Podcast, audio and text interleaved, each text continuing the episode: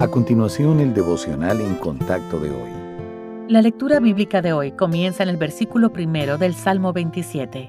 Jehová es mi luz y mi salvación. ¿De quién temeré? Jehová es la fortaleza de mi vida. ¿De quién he de atemorizarme? Cuando se juntaron contra mí los malignos, mis angustiadores y mis enemigos, para comer mis carnes, ellos tropezaron y cayeron. Aunque un ejército acampe contra mí, no temerá mi corazón. Aunque contra mí se levante guerra, yo estaré confiado.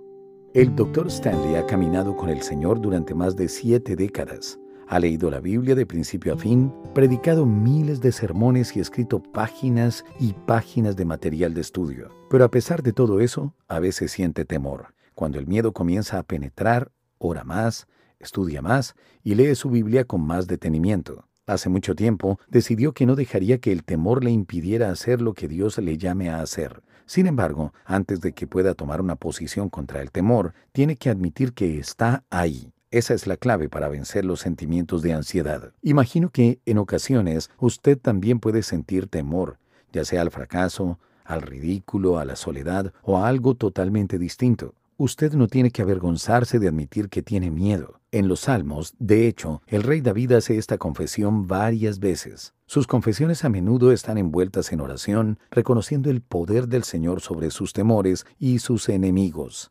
Y estos son ejemplos que podemos seguir. Ese mismo poder está disponible para usted hoy. Dios quiere echar fuera de su vida el miedo y la duda. Está dispuesto a ir ante Él hoy y decirle, Señor, tengo temor de...